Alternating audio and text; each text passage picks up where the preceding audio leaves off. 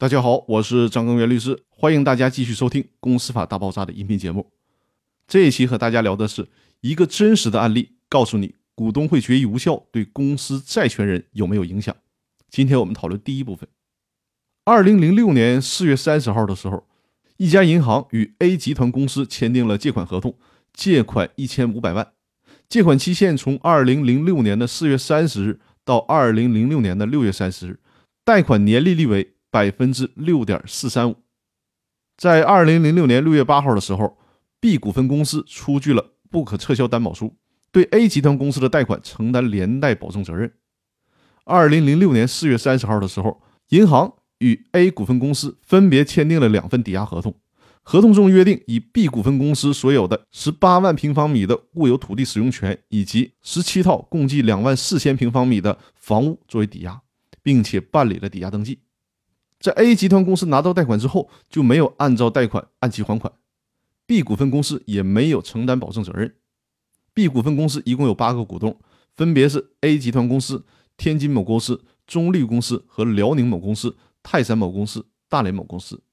我们前面提到的 B 股份公司为 A 集团公司提供担保的事儿，B 股份公司有一份股东会担保决议，但事实上这个决议并没有经过 B 股份公司股东会的同意。而且实际上，B 股份公司也没有召开过这个股东会议。二零零八年六月十八号的时候，银行起诉 A 集团公司和 B 股份公司，要求 A 集团公司偿还贷款，B 股份公司对上述债务承担连带保证责任。这个案件在审理的时候就比较有讨论的空间了。这个案件是最高法院在《公司法司法解释四理解与适用》这本书当中引用的案例，这就是我们辽宁地区的一个真实案例。案件的一审法院是大连市中级人民法院，在一审的时候，大连市中院认为 B 股份公司的这个股东会担保决议应该属于无效决议，所以说担保合同也应该是无效的。按照这个观点，那么银行就无法追究 B 股份公司的担保责任了。大连中院这么认定的理由是什么呢？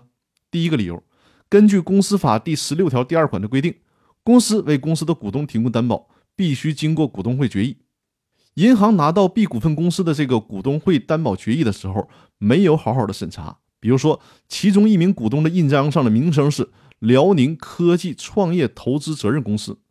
法院认为，从最基本的法律判断，不可能存在责任公司这个名称，因为要么是有限责任公司，要么是有限公司。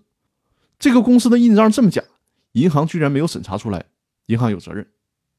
第二个理由，B 股份公司的另一个股东。大连某公司的名字早就变更了，而在股东会担保决议上盖的这个公司的印章是已经作废的老印章，银行居然没有审查出来，银行应该有责任。第三个理由，公司法第十六条第三款规定了，公司为股东提供担保的时候，被担保的股东应当回避表决，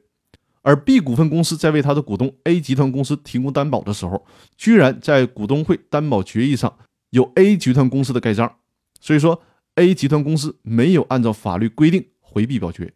但是银行居然没有审查出来，银行有责任。这么一来，你银行有这么多的责任，股东会担保决议无效，那么 B 股份公司的担保合同也就无效了。所以说，B 股份公司不应该承担担保责任，顶多是按照担保法司法解释第七条的规定，承担一半的赔偿责任而已。这个案件，银行表示不服，上诉到辽宁省高级人民法院。辽宁省高院认为大连中院判的没毛病，维持了大连中院的判决。那银行还是不服，于是向最高人民法院申请了再审。最高人民法院对这个案件将是一个什么态度呢？我们在下期将继续讨论这个案件。